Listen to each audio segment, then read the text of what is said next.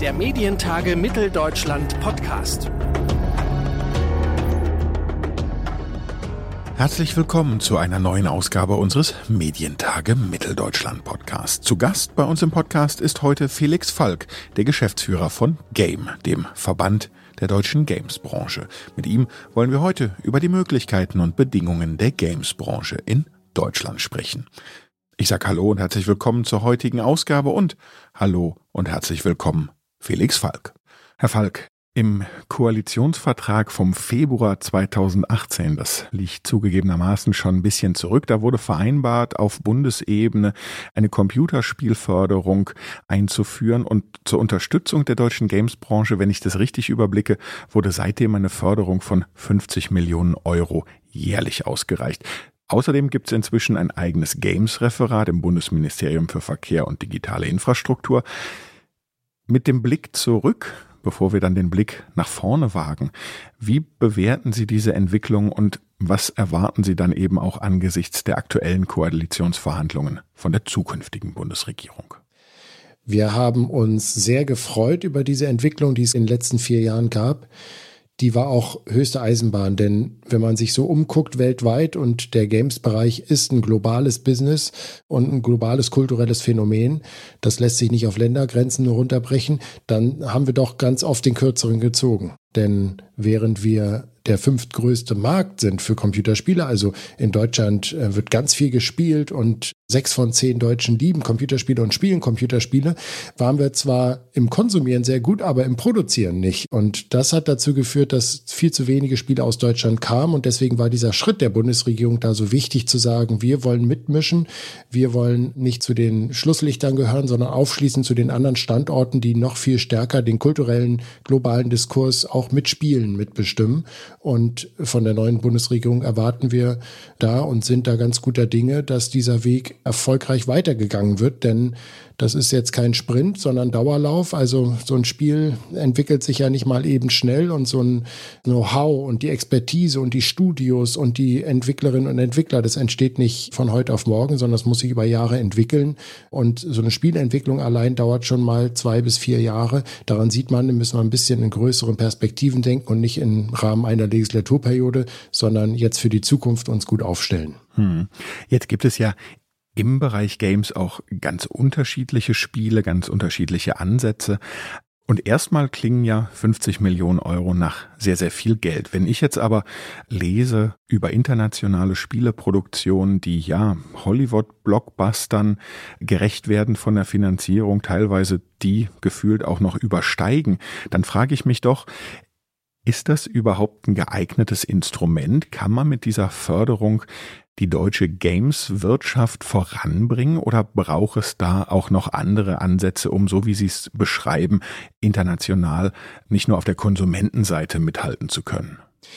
Es ist ja wirklich ein ganzes Ökosystem und ein ganzer Markt. Insofern es wäre ein leichtes, wenn es nur eine Maßnahme gäbe, die allein über Erfolg oder Misserfolg entscheiden würde. Es spielen ganz viele Faktoren eine Rolle. Fachkräfte beispielsweise, Investitionsmöglichkeiten, die Möglichkeiten für Unternehmen, sich neu zu gründen, der Breitbandausbau, ganz, ganz viele Aspekte, die wir auch benennen. Aber Deutschland kam nie über die erste Schwelle hinaus, dass man Games auch finanzieren kann im Vergleich zum Ausland, da ähnliche Wettbewerbsbedingungen hat.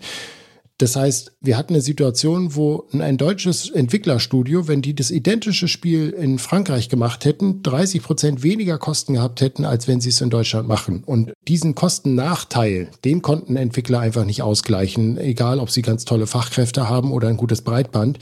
Über diese Grenze kam man nicht hinaus. Das heißt, jetzt haben wir durch diese Förderung faire Ausgangsbedingungen. Das heißt natürlich, dass es nur eine Mitfinanzierung ist und den Rest müssen die Studios aus eigener Kraft machen und hoffentlich auch unterstützt durch politische Maßnahmen, die dafür sorgen, dass der Standort, Games-Standort Deutschland insgesamt weiter wachsen kann. Aber wir trauen uns dazu, aus eigener Kraft es zu machen, wenn wir wirklich ein wettbewerbsfähiges Niveau hier haben, an Standortfaktoren, für die die Politik sorgen muss. Hm. Würden Sie sagen, auch wenn jetzt die Ausgangsbedingungen besser geworden sind, dass ein Teil des Problems oder sozusagen der schwierigen Ausgangslage für die Gamesbranche in Deutschland auch ist, dass man, naja, nicht direkt in der Schmuddelecke steht immer wieder, wenn man über Games spricht, aber doch viele Menschen und sicherlich auch viele Politikerinnen und Politiker Games erstmal gleichsetzen mit Ego-Shootern, mit Jugendgefährdung, mit Gewaltverherrlichung. Also da auch einfach neben dem Entwickeln von Spielen einfach auch immer wieder über das Image von Spielen geredet werden muss. Oder ist das eher eine mediale Diskussion, die sich inhaltlich oder fachlich, wirtschaftlich gar nicht so sehr auswirkt? Die hat sich tatsächlich sehr stark ausgewirkt, ist aber zum Glück eine Diskussion der Vergangenheit. Also wenn man sich vorstellt, dass diejenigen, die wirklich ganz kreativ tolle Spiele entwickeln, jahrelang sich gar nicht getraut haben, das selbst im Familienkreis zu erzählen, weil die gesellschaftliche Debatte rund um die sogenannten Killerspiele dafür gesorgt hat, dass auch das Ansehen für diese tollen, kreativen Leute, die einfach nicht nur die Art und Weise, wie sie Geschichten erzählen, sondern auch mit einer Technologie verknüpft, die ganz dringend ja auch für eine Zukunft in Deutschland gebraucht wird, die sich da aber nicht trauten, das deutlich zu sagen, dann kann man sich vorstellen, dass es tatsächlich da einen negativen Einfluss hatte. Aber wie ich schon sage, die Diskussion ist eigentlich eine Diskussion der Vergangenheit. Ich erlebe das so, spätestens seit dem Zeitpunkt, als Angela Merkel auf der Gamescom gesagt hat, Spiele sind ein ganz wichtiges Kulturgut, die sind ein ganz wertvoller Wirtschaftsfaktor und eine ganz spannende Zukunftstechnologie. Spätestens als das auf dieser Ebene auch nochmal klar geworden ist, sind wir jetzt im Moment in einer Situation, wo auch zum Glück die Potenziale von Spielen gesehen werden, wo es Spiele gibt, die Gedenkstätten, wo es um den Zweiten Weltkrieg geht, einsetzen, um Erinnerungskultur zu machen, wo in Krankenhäusern Spiele eingesetzt werden, in der Krebstherapie von Kindern, wo in Autos Games-Technologien genauso eingesetzt werden, wie auf jedem Handy in jeder Fitness-Apps Gamification-Elemente drin sind und auch Spiele einfach anerkannt werden als ja, vielleicht das wichtigste Leitmedium vom 21. Jahrhundert. Und das ist eine Situation, da sind wir zum Glück jetzt in einer Zeit, wo wir endlich starten können, wo andere Länder diese Debatten, diese sehr einseitigen Debatten schon vor vielen Jahren abgeschlossen haben. Aber das geht uns ja häufiger so, dass wir in Deutschland ein bisschen länger brauchen in der ethisch-moralisch-gesellschaftlichen Diskussion mancher Phänomene. Und wenn wir das dann aber, wenn wir uns auf die Spur machen, dann auch eine gewisse Kraft ja entfalten können, mit dem wir dann aufschließen können und loslegen können und dann auch wirklich im weltweiten Vergleich mitmachen können. Und das ist jetzt die Hoffnung, dass das genau passiert. Stichwort Pandemie. Wenn ich mir die Zahlen anschaue im Jahr 2020, der Spielemarkt in Deutschland, wenn ich das richtig sehe, ein Wachstum von 32 Prozent, kann man sagen, die Pandemie war ein Treiber. Es gibt einen regelrechten Boom. Und wenn ja, welchen Anteil haben die deutschen Unternehmen daran? Tatsächlich gab es in der Corona-Phase einen Boom, einfach weil ganz viele Menschen Spiele gespielt haben und nicht nur damit gute Unterhaltung gefunden haben, sondern ihnen das auch geholfen hat. Wir haben eine Umfrage gemacht. Ein Drittel der Spielenden sagte, gerade im Lockdown haben ihnen Spiele wirklich durch diese schwierige Zeit geholfen, weil man ja über Spiele mit seinen Freunden, mit der Familie in Kontakt bleiben durfte, auch wenn man Physical Distancing hatte und sich nicht treffen durfte, nicht raus durfte. Gleichzeitig haben Schulen immer stärker angefangen, Spiele auch zu nutzen im Unterricht, um Unterrichtsstoff unterhaltsam und der Medienrealität von Kindern und Jugendlichen auch entsprechend zu vermitteln. Also ganz viel ist da passiert. Es sind auch fünf Prozent mehr Spielerinnen und Spieler dazugekommen, also Menschen, die bisher noch nicht gespielt haben und die natürlich nach dem Lockdown und beim Rückgang der Pandemie dann nicht mehr ganz so viel spielen wie auch im Lockdown noch, aber trotzdem Spiele ähm, und das Schöne an Spielen erkannt haben und weiter Fans bleiben. Und das hat auf jeden Fall auch was gebracht. Ähm, das sieht man auch in den Zahlen, in den Reichweiten, in den Nutzerinnenzahlen, aber auch beim Umsatz. Und Ihre Frage, wie viel profitieren deutsche Unternehmen davon? Leider nur zum Teil. Wir haben die Situation, dass von 100 Euro, die in Deutschland ausgegeben werden für Spiele, nur 5% bei deutschen Entwicklerinnen und Entwicklern landen. Also nur 5% des Umsatzes ist tatsächlich erwirtschaftet mit Spielen ähm, die in Deutschland produziert wurde. Und das ist jetzt nur auf Deutschland geschaut. Da ist natürlich ein Riesenpotenzial, wenn wir sehen, dass in einem Markt wie bei Büchern, bei Filmen, ähm, bei Musik der Anteil von den Produktionen aus Deutschland viel, viel höher ist, dann zeigt das das große Potenzial. Aber heißt das im Umkehrschluss, das kann nur eine Förderung regulieren oder kann nur eine Förderung helfen oder muss sich der Markt, müssen sich die Akteure auch nochmal anders aufstellen und wenn ja, wie? Die Förderung ist ein ganz wichtiger Bestandteil, weil an der Kreativität und an dem Know-how liegt es eigentlich nicht in Deutschland. Da gibt es ganz kreative ähm, Studios, ganz tolle Konzepte, auch Spiele, die es nirgendwo anders geben würde, wenn sie nicht in Deutschland so äh, hergestellt und, und erdacht würden. Aber oft ist es eben bei diesem doch sehr umkämpften Markt, immerhin ist der äh, rein wirtschaftlich gesehen der Gamesmarkt größer als Musik und Film zusammengenommen, da stecken auch Marketinggelder dahinter. Da muss ein bisschen Power dahinter stecken, um das dann eben auch zu einem großen Erfolg werden zu lassen. Und das ist gerade in Deutschland schwierig. Also wir haben viele Indie-Studios, das sind also die unabhängigen Independent-Studios. Da haben wir eine ganz große Vielzahl. Aber beispielsweise bei den richtig großen Spielen äh, und großen Studios mit über 1000 Mitarbeiterinnen und Mitarbeitern, da haben wir fast gar keinen in Deutschland. Und das ist genau das, äh, was es braucht umfassendes Ökosystem, was sich jetzt in den nächsten Jahren aufbauen muss. Und dann wird man auch immer mehr jedes Jahr ähm, von Spielen aus Deutschland weltweit hören. Mhm.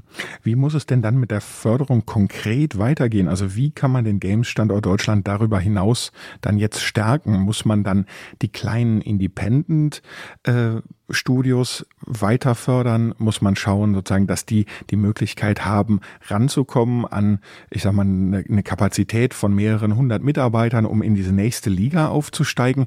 Oder was wird passieren? Denn wenn wir uns den Filmbereich zum Beispiel angucken, wo äh, da ja viel passiert ist, da gibt's ja schon einige große Majors, die wir auch in Deutschland erleben und dann auch eine Vielzahl von kleineren Studios. Aber da ist ja manchmal auch Erfolg und äh, ja, die Möglichkeiten sind sind äh, deutlich zu Ungunsten der kleineren und deutlich zugunsten der größeren Unternehmen. So macht es zumindest auf den Eindruck. Die Förderung ist so aufgebaut, dass sie sowohl klein als auch große Studios anspricht. Die kleinen Studios kriegen dann höheren Förderanteil, die großen einen geringeren, damit es auch international vergleichbar ist. Denn zum Schluss ist es wichtig, dass das ganze Ökosystem anspringt, also wirklich auf allen Ebenen einfach viel mehr in Gang kommt ähm, in Deutschland. Und das ist zum Schluss äh, für alle gemeinsam Vorteil, weil so ein gesundes Ökosystem ermöglicht eben auch, dass beispielsweise von großen Unternehmen dann sich wieder kleinere abspalten. Ähm, um mal ein Beispiel zu geben, in Karlsruhe die äh, größere Firma ähm, Gameforge, da hat sich, haben sich ein paar Entwickler dann selbstständig gemacht und haben das Studio Colibri Games gegründet, die jetzt mit zu den erfolgreichsten Startups in dem Bereich gehören. Also da sieht man, das befruchtet sich auch sehr stark gegenseitig.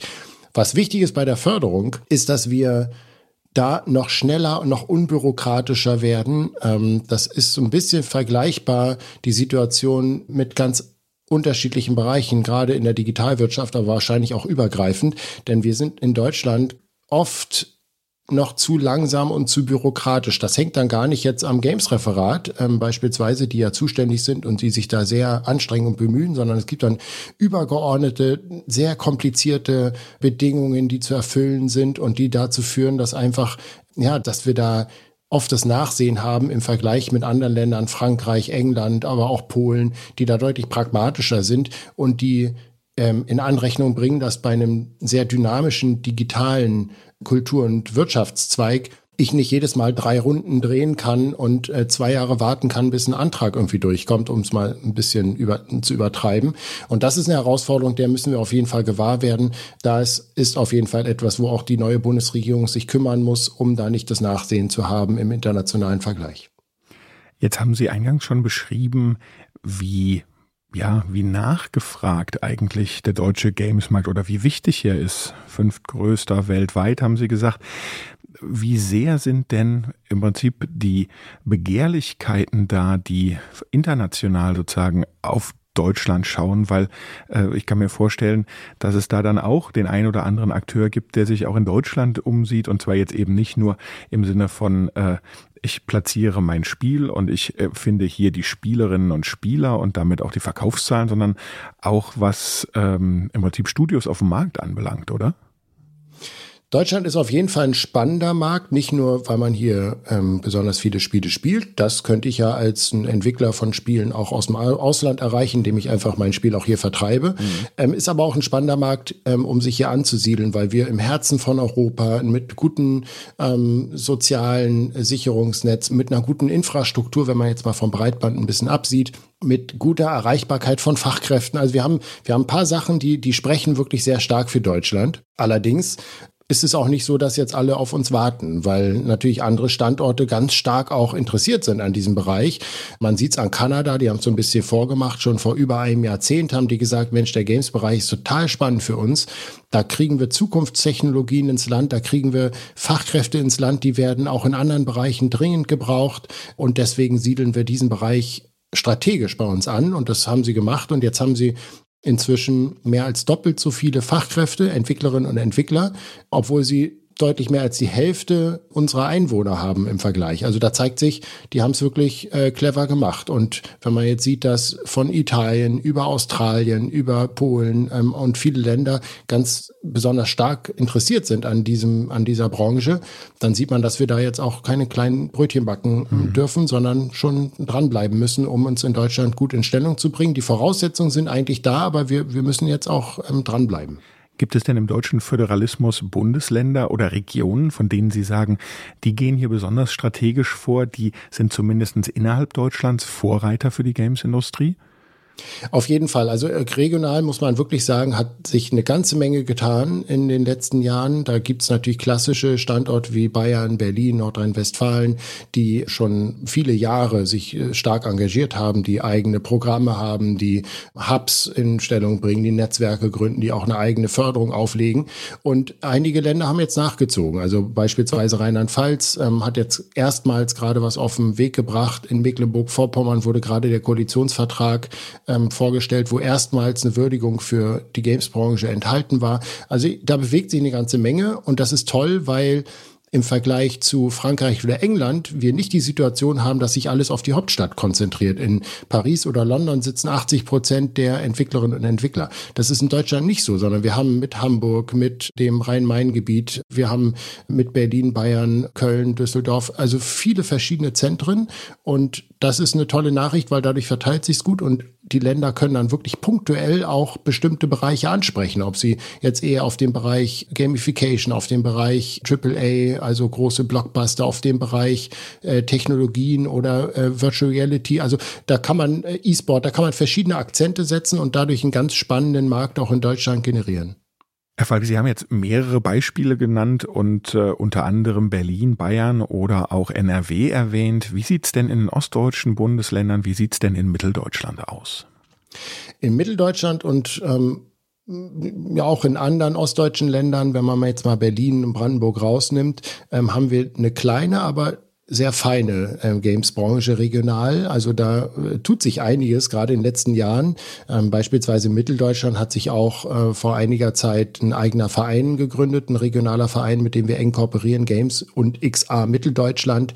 Ähm, und das sind total engagierte, total kreative Leute, die eigene Studios haben, die Spiele entwickeln und äh, die natürlich auch die Unterstützung brauchen, zum Teil auch schon bekommen. Also da gibt's ja auch durch die ähm, mitteldeutsche Medienförderung ein bisschen Geld. Also da wird schon ein bisschen unterstützt und da freuen wir uns natürlich darüber, wenn da noch mehr passiert, einfach weil da ein großes Potenzial ist. Selbst wenn man jetzt nicht zu den großen Standorten gehört, ich habe es gerade gesagt, es verteilt sich in Deutschland gut und man kann wirklich äh, mit cleveren Methoden gute Leuchttürme und gute Akzente setzen und dafür ist die politische Unterstützung ganz wichtig. Und in Mitteldeutschland ist da, ich glaube, was Gutes auf dem Weg, was man weiter stärken kann. Mhm. Lassen wir uns zum Abschluss noch einmal, Sie haben es gerade selber genannt, äh, zum Thema E-Sports sprechen. Äh, die scheidende Bundesregierung wollte E-Sports als Sport anerkennen mit vollem Vereins- und Verbandsrecht. Daraus ist erstmal nichts geworden. Wie sehen Sie hier die Entwicklung? Was muss geschehen, um dieses Feld weiter zu stärken? Der Bereich E-Sport entwickelt sich wirtschaftlich gesehen ganz ohne, dass man sich da groß anstrengen muss. Das ist eine, ein globales Phänomen. Ähm, da braucht es eigentlich Politik gar nicht so stark dafür.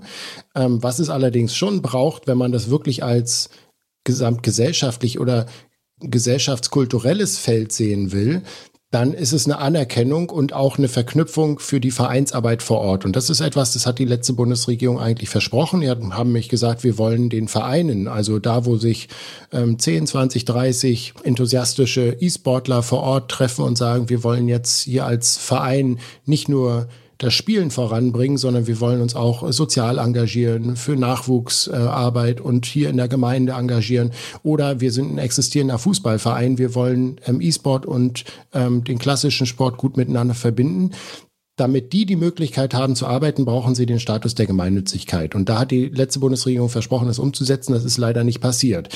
Das lag aber daran, dass in den Koalitionsvereinbarungen damals die Sportpolitiker nicht gefragt worden sind anscheinend und die erstmal, wir hatten vorhin drüber gesprochen, am Anfang gibt's gerade in Deutschland manchmal sehr schnell Vorbehalte und die müssen erstmal ausgeräumt werden und ich glaube, dafür waren die letzten vier Jahre auch gut, dass man äh, diese Vorbehalte ausräumen konnte und ich habe jetzt sehr stark die Hoffnung und wir haben auch viele Stimmen, die sich beispielsweise auf der Gamescom klar dafür ausgesprochen haben von allen Parteien, dass man es in dieser Legislaturperiode hinkriegen will.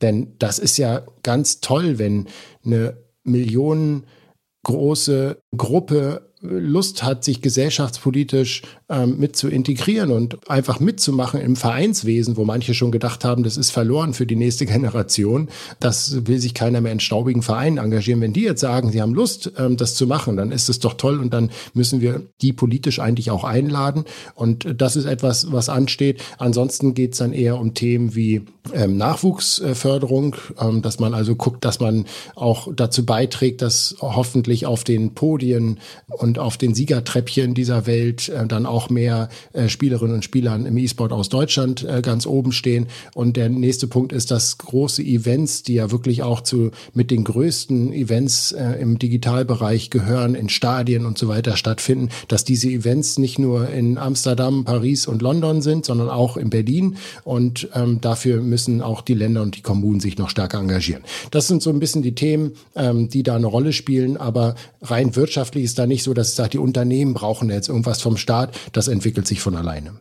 Sagt Felix Falk, der Geschäftsführer von Game, dem Verband der Games-Branche. Hier bei uns im Podcast der Medientage und ich sage vielen herzlichen Dank für das Gespräch. Dankeschön, hat mich sehr gefreut. Ich würde mich außerdem sehr freuen, wenn Sie als Zuhörerinnen und Zuhörer unserer Podcast-Episoden sich schon mal den 1. und 2. Juni 2022 rot im Kalender anstreichen würden dann gibt es nicht, nein, die nächste Podcast-Folge, sondern natürlich die nächste Ausgabe der Medientage in Leipzig, wie gesagt, am 1. und 2. Juni 2022. Die nächste Podcast-Folge, die gibt es bereits in 14 Tagen und im Dezember lohnt sich ein Blick auf unsere Webseite Medientage-Mitteldeutschland ganz besonders, denn da kriegen Sie nicht nur alle bisherigen und alle aktuellen Podcast-Folgen zu sehen, sondern auch den Link zu unseren Early Bird Tickets für die eben erwähnten Medientage 2022. Bis dahin hoffe ich darauf, dass wir uns weiterhin hören, und zwar jeden zweiten Donnerstag überall da, wo es Podcasts gibt. Zum Beispiel bei Apple Podcasts, Deezer, Spotify oder Google Podcasts. Und wenn Sie wollen, dann abonnieren Sie unseren Medientage Podcast doch einfach, dann verpassen Sie auch keine einzige Folge mehr. Mein Name ist Claudius Niesen, ich sage vielen Dank fürs Zuhören und bis zum nächsten Mal. Der Medientage Mitteldeutschland Podcast.